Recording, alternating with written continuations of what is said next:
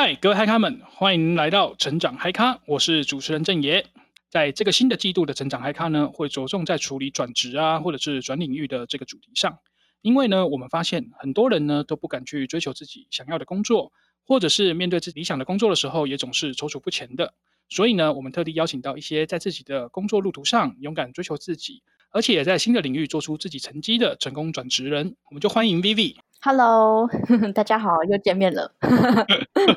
我们上个礼拜才刚见面。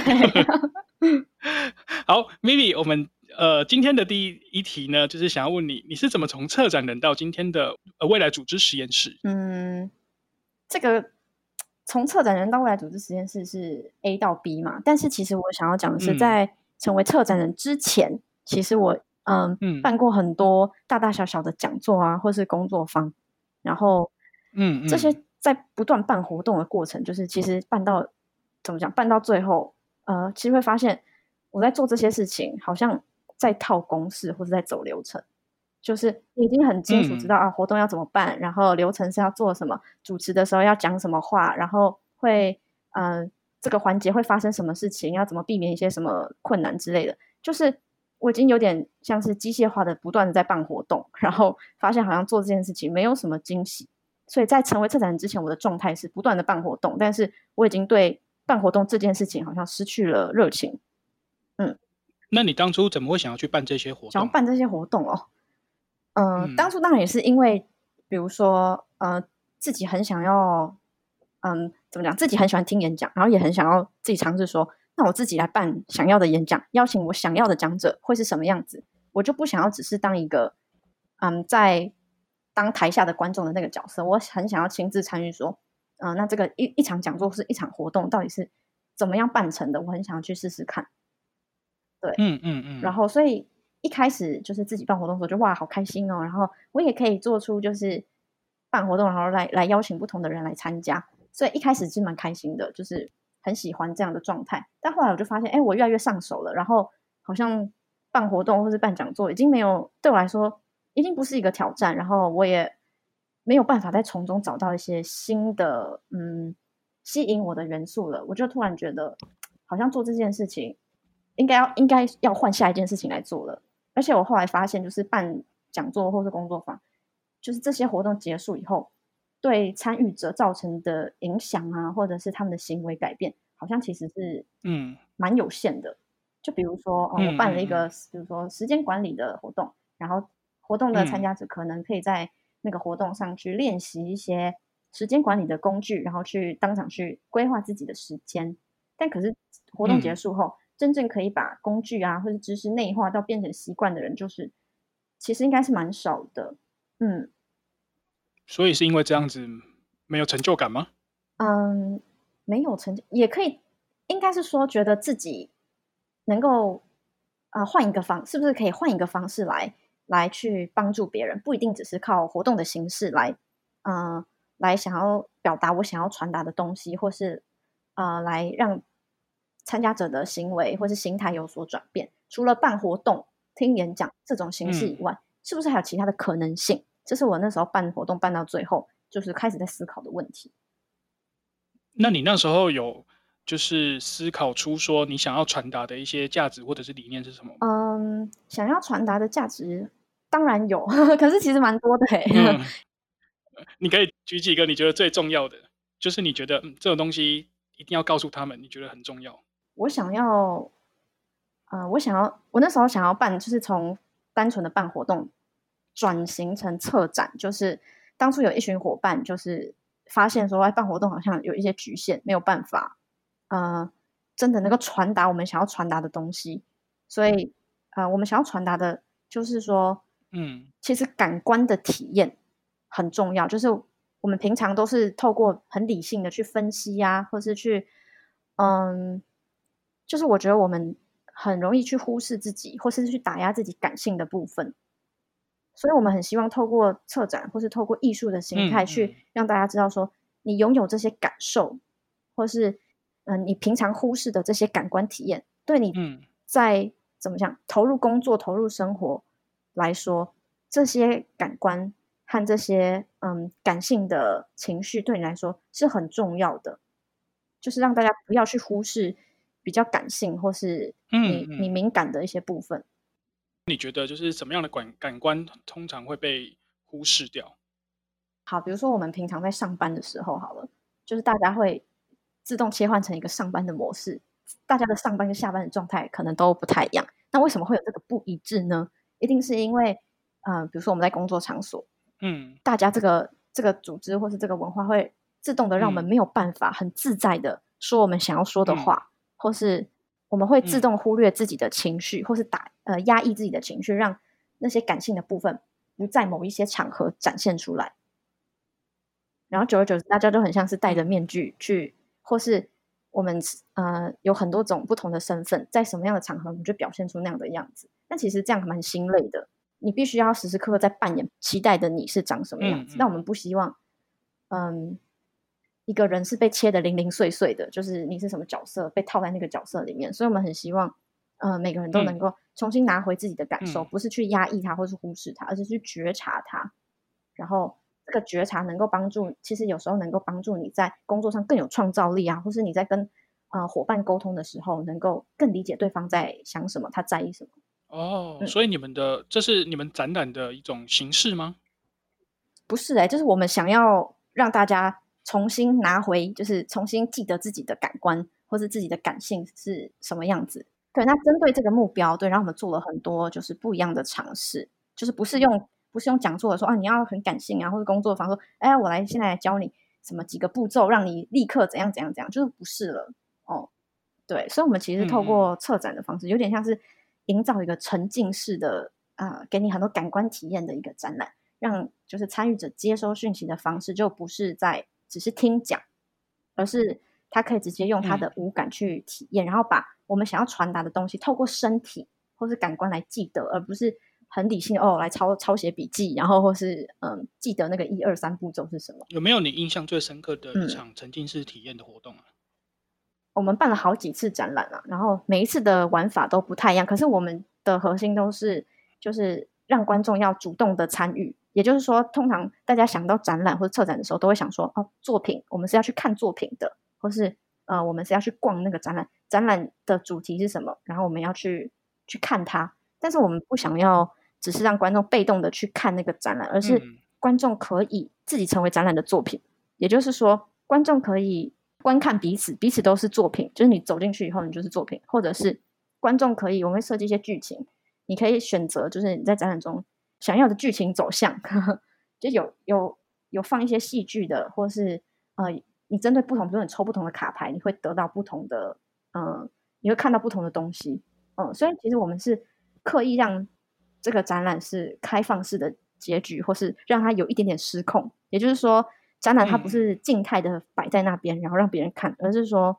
呃，这个观众他想要去怎么和这个展览互动，会影响整个整个会场或者整个空间的气氛，还有它会变成什么样子。所以，所以其实每一场展览都，嗯，会因为参加的人或是他们的选择有不一样的体验，所以，嗯嗯嗯，还蛮刺激的。对，如果大家有兴趣的话，就是其实可以上 FB 搜寻策展人们，就会看到我们以前的一些记录了。哦，了解。对，现在还有在持续在办这些活动吗？现在还有，可是因为我已经离开这个团队了，所以就没有参与他们后续的活动。对，哦，但是他们还有在持续的经营这一些。对，没错，没错。嗯，了解。那后来是怎么样到未来组织实验室呢？这件事情也是很有趣，因为在办展览的时候，他其实。他非常就策展人，他需要对人的行为有很深刻的观察，就是你要很知道，呃、嗯，他们可能会做出什么样的行为，或是什么样的主题可能会吸引他们，然后你想要怎么样安排，就是你想要传达讯息，嗯、把这些讯息藏在呃策展的一些元素里面。所以其实观察人跟感受人在，就是身为策展人这个角色是很重要的。我觉得这很重要的能力。我觉得这个敏感，除了在策展上可以就是玩得很开心以外，嗯、我觉得后来我除了在策展人们呃玩策展以外，我也有我有去其他的企业实习呀、工作呀。我觉得这个敏感一直一直都怎么讲，跟着我一直都很敏感。对，所以其实我就算不是在办展览，我在不同的呃团团体里面，嗯、我还是发现我自己很、嗯、非常关注人的互动，或是。人在想什么，还有呃人的感受。然后这种敏感有时候会让我在观察到工作上，好像大家不是这么开心，或是为什么有时候某些开会气氛会很好，有些开会很有效率，然后有些却很很高压，然后大家都不敢讲话。为什么这个气氛是怎么影响人的行为呢？以前在当策展人的时候，我我很像是那个可以控制大家情绪，嗯、可以去操啊、呃，去控制啊，展览的动线要什么，他的他想要表达的情绪，嗯、他的灯光，或是他他要传达的语言温度是什么？就是当策展人的时候，我好像一个有点像是上帝视角，我可以偷偷去观察他们，然后去操控我想要让他们呈现出来的样子。但是到了一般组织的时候。我觉得，哎，我好像跟一般人一样，我都被卡在这个受限于自己的角色，然后我没有办法，嗯、呃，比如说同事有一些情绪啊，嗯、或是开会开很久，这种流程上的设计，什么，我我开始没有办法去动它了，我只能被它影响。我就是那个有点像是我是参加展览的人，然后这个展览好像有些人很喜欢，有些人好像就。很很不喜欢，又很很想要逃离，但是又没有办法。嗯嗯嗯、不管是在会议啊，或是工作，或者在组织什么样的组织，不管是企业啊、工厂、学校或者政府机构，嗯、我觉得我们都是希望自己能够在一个放松的，然后一个场域里面，然后大家可以自在的去做选择，嗯、或者是说我们跟身边的人可以沟啊、呃、很好的沟通，或者是我们可以啊、呃、彼此的关系是合作，而不是互相拖后腿，或是嗯互相的去竞争。我发现，其实大家对于嗯，想要在什么样的气氛场域工作，跟想要在什么样的策展的环境里面，呃，需求非常的明显。就是大部分人都有一个偏好，就是啊、呃，我希望工作要有意义，要有效率，要怎么样怎么样，或者哦，我希望策展元素要好玩，要什么？我觉得大家的偏好其实都蛮明显的。但是为什么我很好奇说，哎，为什么明明这个偏好这么这么明显，为什么大部分的人在在组织里学习或是在工作上的体验还是那么的差，就是大家还是很抱怨说，哇，行政效率很低啊，嗯、或是这个这个开会流程真的是太冗了，或是为什么、嗯、怎么讲，呃，同事都不配合我的工作啊，或是我想要提的意见没有、嗯、没办法被倾听，就大家对于自己待的场域好像有很多很多的身不由己，对，所以我就开始想说，那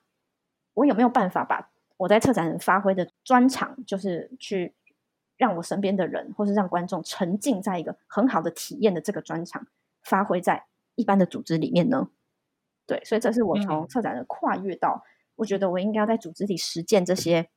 让大家舒适，然后对工作觉得哇，很很有动力。这个这些这些气氛，或是这个场域，到底要怎么营造？能够让大家是乐在其中，是享受的。就像我当初办展览的时候，让大家觉得哇，这个展览的体验很棒，然后我很喜欢在这个展览里面就是去玩耍，哦、然后还会推荐别人参加。嗯，所以这是这大概是就是跨越的转机吧。所以听下来，就是因为你之前是可以去主导一个展览，就是呃让参加者去体验这样子的一个活动，然后甚至是。可能是一个开心的氛围，可能是一个悲伤的氛围，主要是你想营造的是一个怎么样的一个状况。但是到了其他的工作，可能去做实习的时候，你发现了你没有办法去 handle 那样的工作氛围了，你反而是呃自己被对被影响、被控制的，所以你才会反过头来去思考：哎，有没有可能运用策展的这种形式或者是能力，去影响到一个公司，让员工在公司有一个好的体验，是这个概念吗？对，没错，没错，对。而且我觉得大部分的人，人生都差不多花三分，比如说我们上学啊、工作啊，或是嗯，他大部分是花人生三分之一吧，一天二十四小时，嗯、大部分人可能好就花八小时在在自己的呃组织里面去投入，但其实这么多时间，三分之一的时间蛮多的吧，却很少人愿意，或是他有能力去改变这个这个场域。嗯嗯，我就觉得哇。那人生中三分之一如果都不开心的话，真的是太亏了吧？嗯，了解。好，那这个问题我们就先到这边。过去的这些可能策展人的经历，然后是怎么样让你在组织创新的这个路途上跟别人不一样？我觉得有几点哦。第一个是是从策展跨到组织创新，也就是说，我一开始是完全没有组织的呃经营的背景。所以我很像是一张白纸，然后没有受到太多过去知识的限制，比如说我完全没有人资的背景，嗯嗯、几乎跟组织创新这件事情没有什么样的关系。嗯，嗯，但这个好处是可以在思考的时候不会受到一些原本的知识框架限制。嗯、对，就很常可以跳脱框架去思考这件事情，遇到这个困难可能可以怎么做。嗯嗯。然后第二个是，呃，因为我有除了在策展人们就是办策展以外，其实我也我刚才有说我有实习，然后我的实习是其中是其中一个实习是在一间 CSR 的顾问公司，呃，就是去翻译海外的一些就是 CSR 的政策啊，或是他们的案例。然后这件事情很有趣，就是你可以借由从 CSR 的角度看到公司治理，它的就是有点像是你可以站在一个很高的层级上去看到说。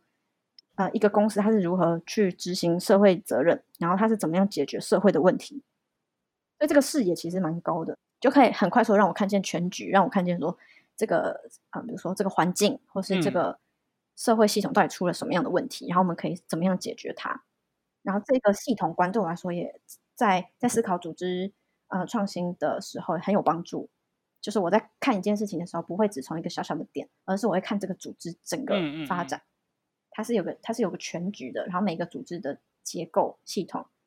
嗯，它遇到的问题都不太一样，嗯，然后第三个是除了做 CSR 的这个实习以外，我还有做过，嗯，产品设计的研发，我我设计的，不对，我做了很多奇奇怪怪的事情。其实这个产品就是线上课程的产品，就是我要去规划一个线上课程，然后我要从产站在产品。呃，开发的视角去，嗯、包括呃，我们要怎么研呃开发这个教案，然后要怎么样去收集使用者的反馈，然后针对这个反馈怎么优化我们的产品，这个产品要嗯、怎么样用什么样方式推出去，才能让呃我们的消费者买单，就是这些事情。所以我觉得这个这个工作对我来说是能够嗯、去收集各个人的意见、使用者的意见、工程师的意见，然后呃在研发课程上也有。要听老呃怎么讲老师的老师的想法，然后还有我自己对于这个产品的看法是什么，所以我必须要不断的去倾听每一个人对于这个产品的想法，然后来不断优化这个产品。那这个能力就是呃对我在做组织创新的时候很有帮助，是我其实能够站在很多人不同的立场去思考，比如说这个组织到底怎么样怎么样改变，或是怎么样呃规则怎么样调整，人力要怎么样重新的配置。对于整个组织会是最好的，嗯，这个也很有帮助，嗯，然后再来就是，当然就策展人的视角，因为很策展人就是非常在意人的感受还有体验这件事情，所以我在设计组织创新的，嗯，推出一些计划或想法的时候，当然还是要回归到会受影响的那些人，他的感受、他的体验是什么？如果他的体验很差，就算这个这个这个政策是好的，那我们是不是可以用？看用什么样的方式让大家不会这么抗拒，或者是怎么样去优化大家的体验，这件事情也很重要，而且会很攸关。嗯，你在推动一个组织创新的时候，大家愿不愿意支持你，然后这是一个很很关键的角色。嗯，了解。好，那这个问题我们就先到这边。想问你的第三题是从策展人到组织创新的这个路上，你觉得最困难的事情？我觉得最困难的有两两两个面向。第一个是，呃，策展人们是一个团队，所以当我要从一个团队就是跳、嗯、跳脱到我想要自己去研究组织创新在干嘛，嗯、呃，可以怎么样去呃改变组织的呃，不管是氛围或是它的规则的时候，我原本是一群人，就要变成一个人，就变成突然哦，好孤单哦，就原本是有一个团队，然后变成我现在要自己去，嗯、呃，不管是看书啊、上课啊，或是去。呃，访问人呢、啊，就是这件事情就突然变成我一个人要自己做，嗯，所以这个孤单感是我觉得在初期会蛮强烈的，嗯嗯，对。后来有办法解决吗？有啊，就是你做久了，你就发现啊，其实还是有同路人的，就是你一开始会觉得哇，怎么都没有人在做这件事情，但是后来就发现，嗯，一是自己走的还不够深，但你走到一定程度的时候，你就会开始遇到伙伴。所以我现在已经有遇到伙伴了，我就觉得，嗯，那个孤单感跟初期最一开始来比较，真的已经减低很多很多了。嗯嗯嗯。哦，那第二个就是，嗯嗯，毕竟是在探索组织有什么样新的玩法，所以呢，这件事情是没有标准答案的。所以很多情境我都是要探索，嗯、就是要能忍受未知、嗯、模糊、没有标准答案的的情境下去做事，然后去验证说，哎，我做这个事情到底有没有效？所以真的很像在做实验。对，你要必须要接受说，呃，变因有很多，然后不一定事事都照你的照你的预期发展。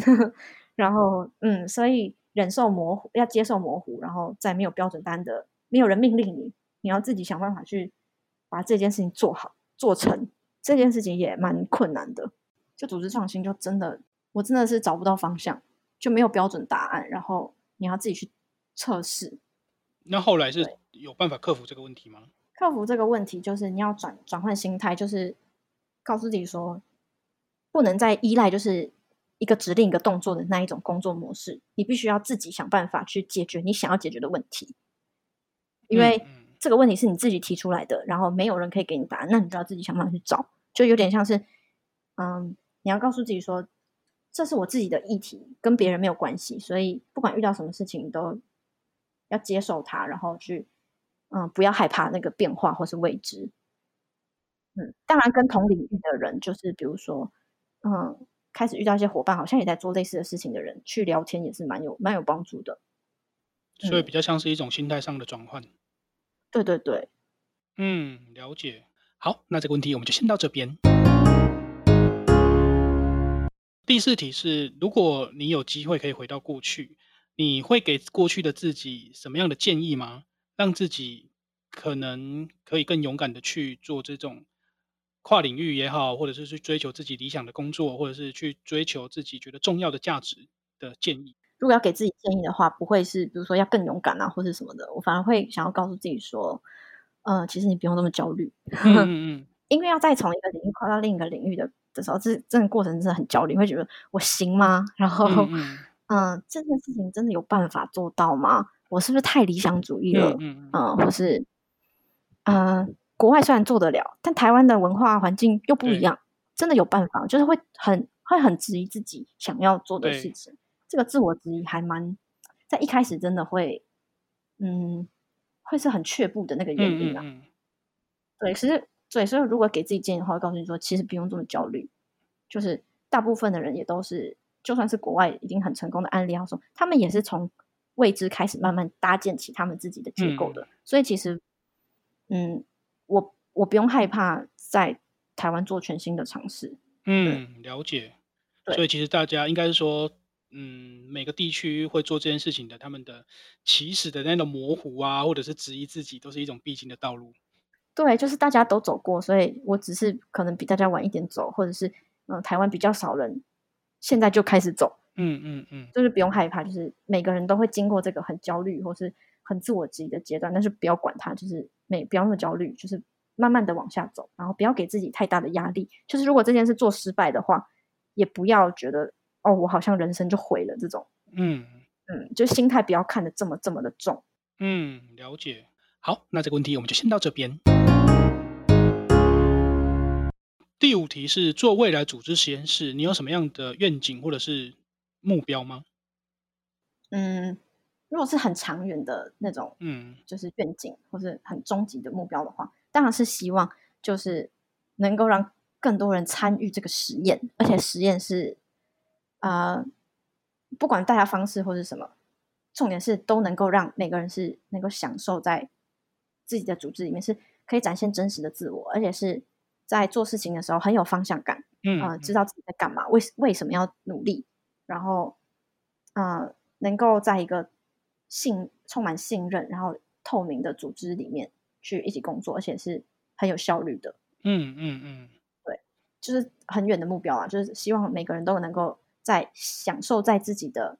呃平常不管是工作、上班、学习的场域里面，是乐于在投乐于投入这个环境的。好像去那边就是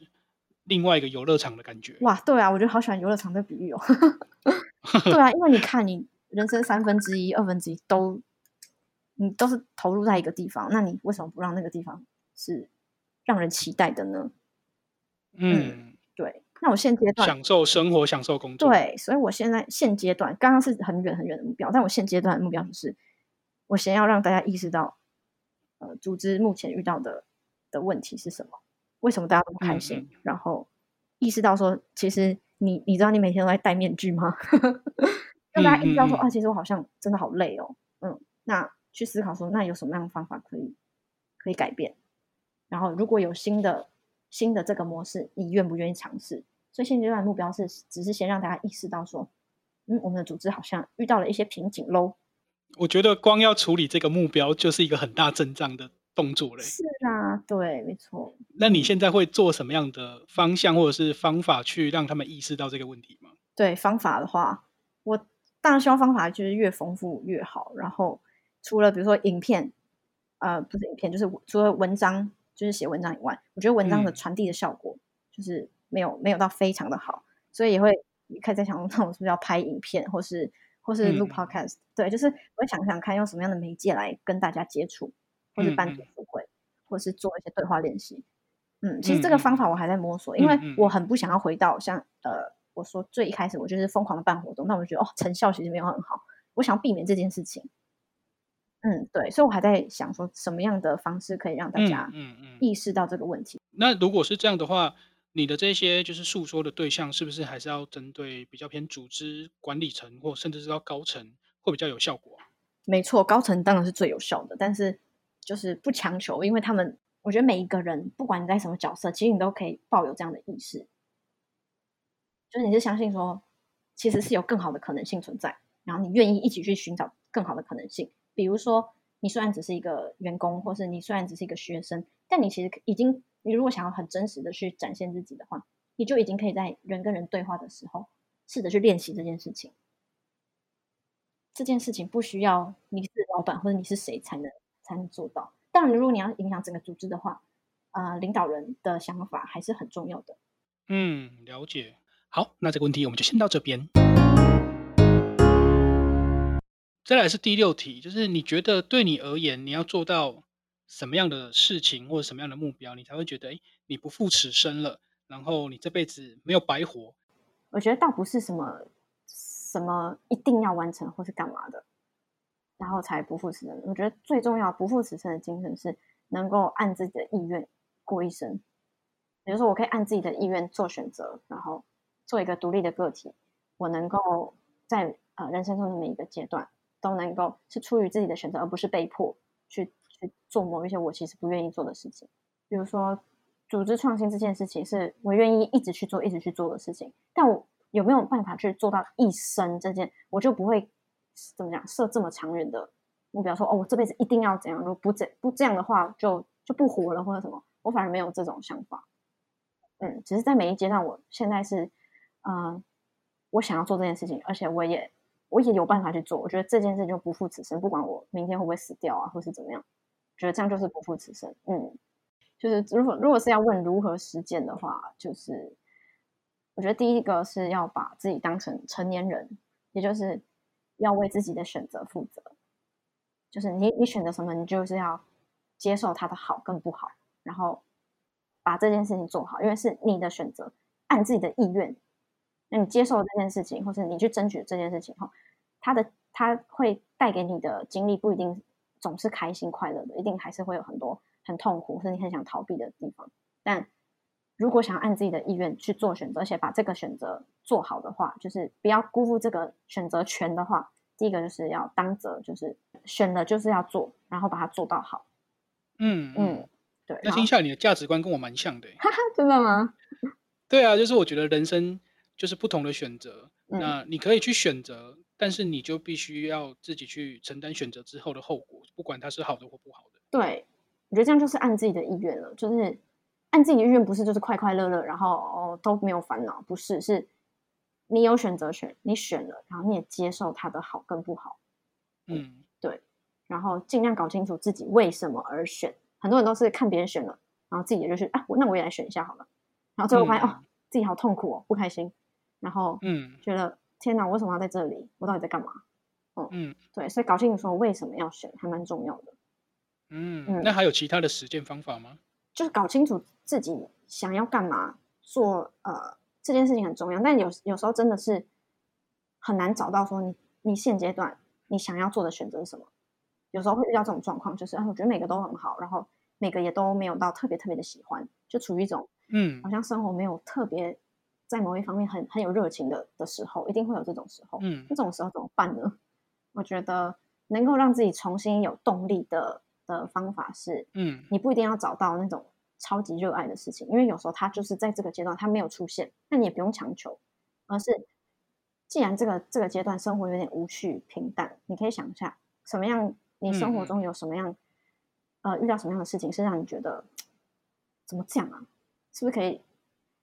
啊、呃，比如说让你有一点不舒服的事情，你你你你可以试着想想看，怎么样去解决它。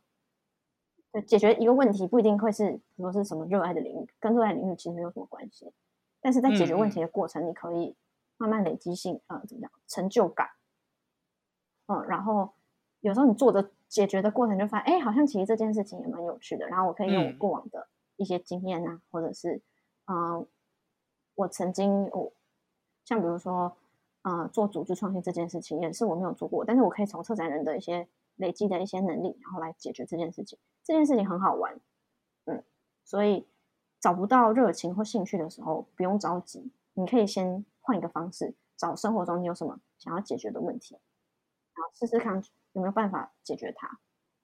所以你觉得，嗯，要先搞清楚可能自己在干嘛，或者自己自己想要的是什么。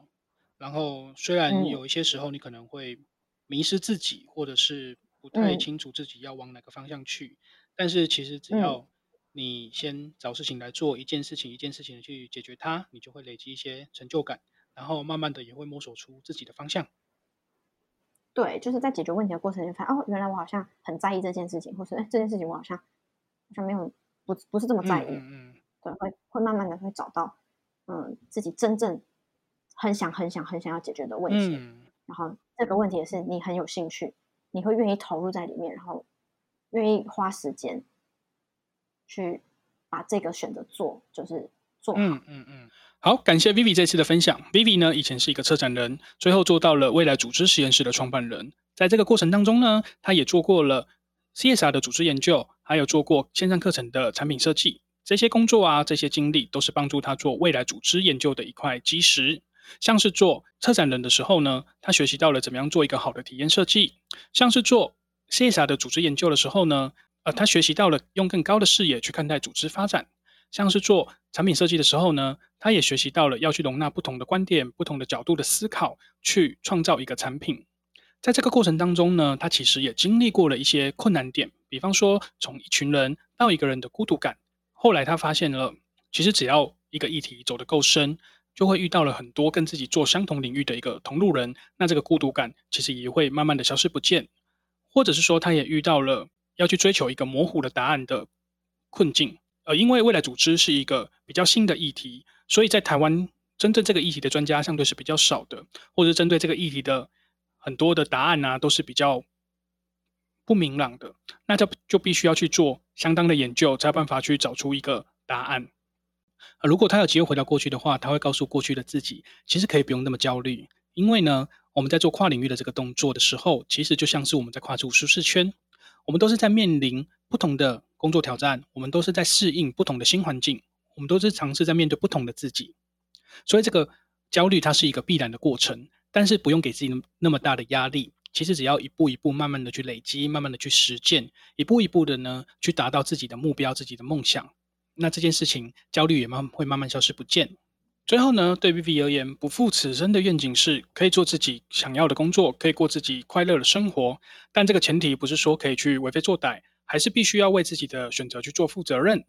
最重要的是呢，要先去搞清楚自己想要的是什么，追求的是什么。如果当自己还没有找到这些答案的时候呢，也不用太过的着急，可以先从生活中开始，先去看有什么问题你可以去处理的，你可以去解答的。接着，接着之后呢，你可能就会发现什么样的问题类型你比较会感兴趣，什么样的问题类型呢，你比较不感兴趣。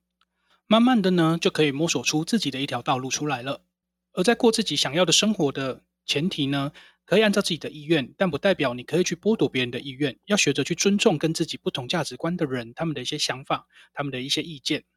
最后呢，我们再次感谢 Vivi 她这次的分享。谢谢大家，拜拜。我是郑爷，我们下一集成长嗨咖见。